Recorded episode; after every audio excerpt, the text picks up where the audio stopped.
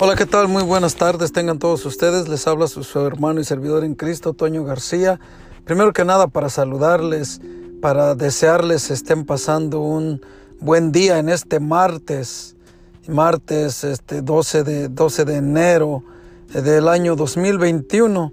La razón por la cual quiero hacer este podcast es a raíz de todo, toda esta situación que vivimos con el coronavirus, con las vacunas, con con el tapabocas y, y, sobre todo por, por esta serie de predicaciones, de predicadores, sobre todo laicos, eh, que de verdad pues no sé más que, más que ayudar a, crecer, a, realmente fortalecernos en estos tiempos críticos, pues muchos eh, lo que hacen es estar llenándonos de confusión.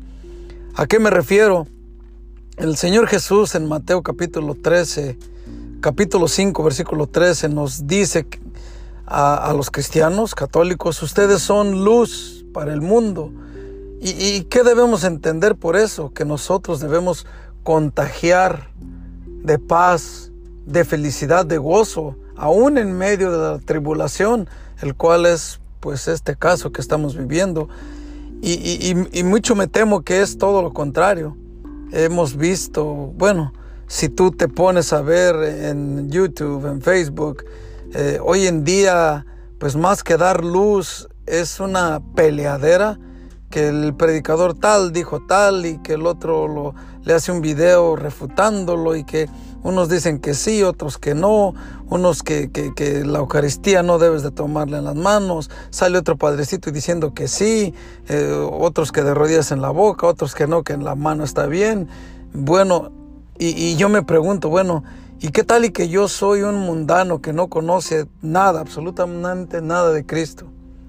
Pero de alguna manera por miedo quiero acercarme, o por lo que sea, no necesariamente por miedo. Quiero venir a conocer y entro a un canal de YouTube, a un, no sé, de uno de estos. Pues realmente en lugar de, llevarme a conocer a Cristo, pues todo esto me, me confundiría más y, y, el ver el ver los comentarios en canales este, católicos, cristianos, protestantes, de cómo cada quien simplemente está defendiendo su, su, su iglesia. Y, qué bueno que se defienda la iglesia católica, pero yo creo que en estos tiempos estamos más para dar luz, para enseñar al mundo la paz que Cristo nos da.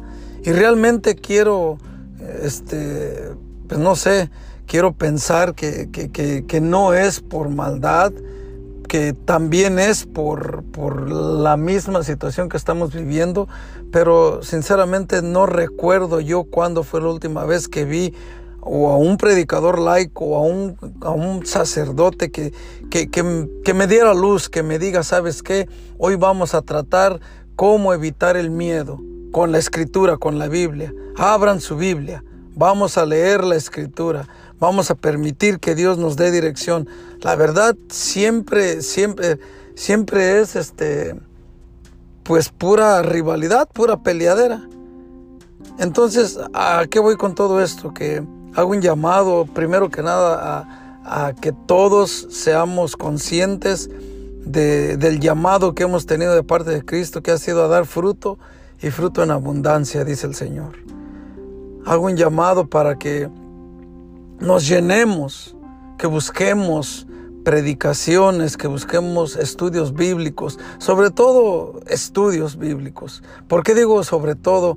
Porque realmente eh, quiero preguntarte, este, pues tú, tú solo ahí contéstate, ¿de verdad llevo una vida de oración diaria y estudio de la palabra continuo?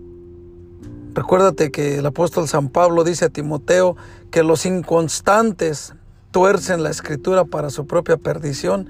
Y es que mi hermano, si, si somos de esos que leen hoy una página de la Biblia, pero sin meditarla, sin pensarla, sin estudiarla, y a las dos, tres semanas, pues otro ratito, habrá muchos que ni siquiera eso. Pues simple y sencillamente no conoceremos a Dios.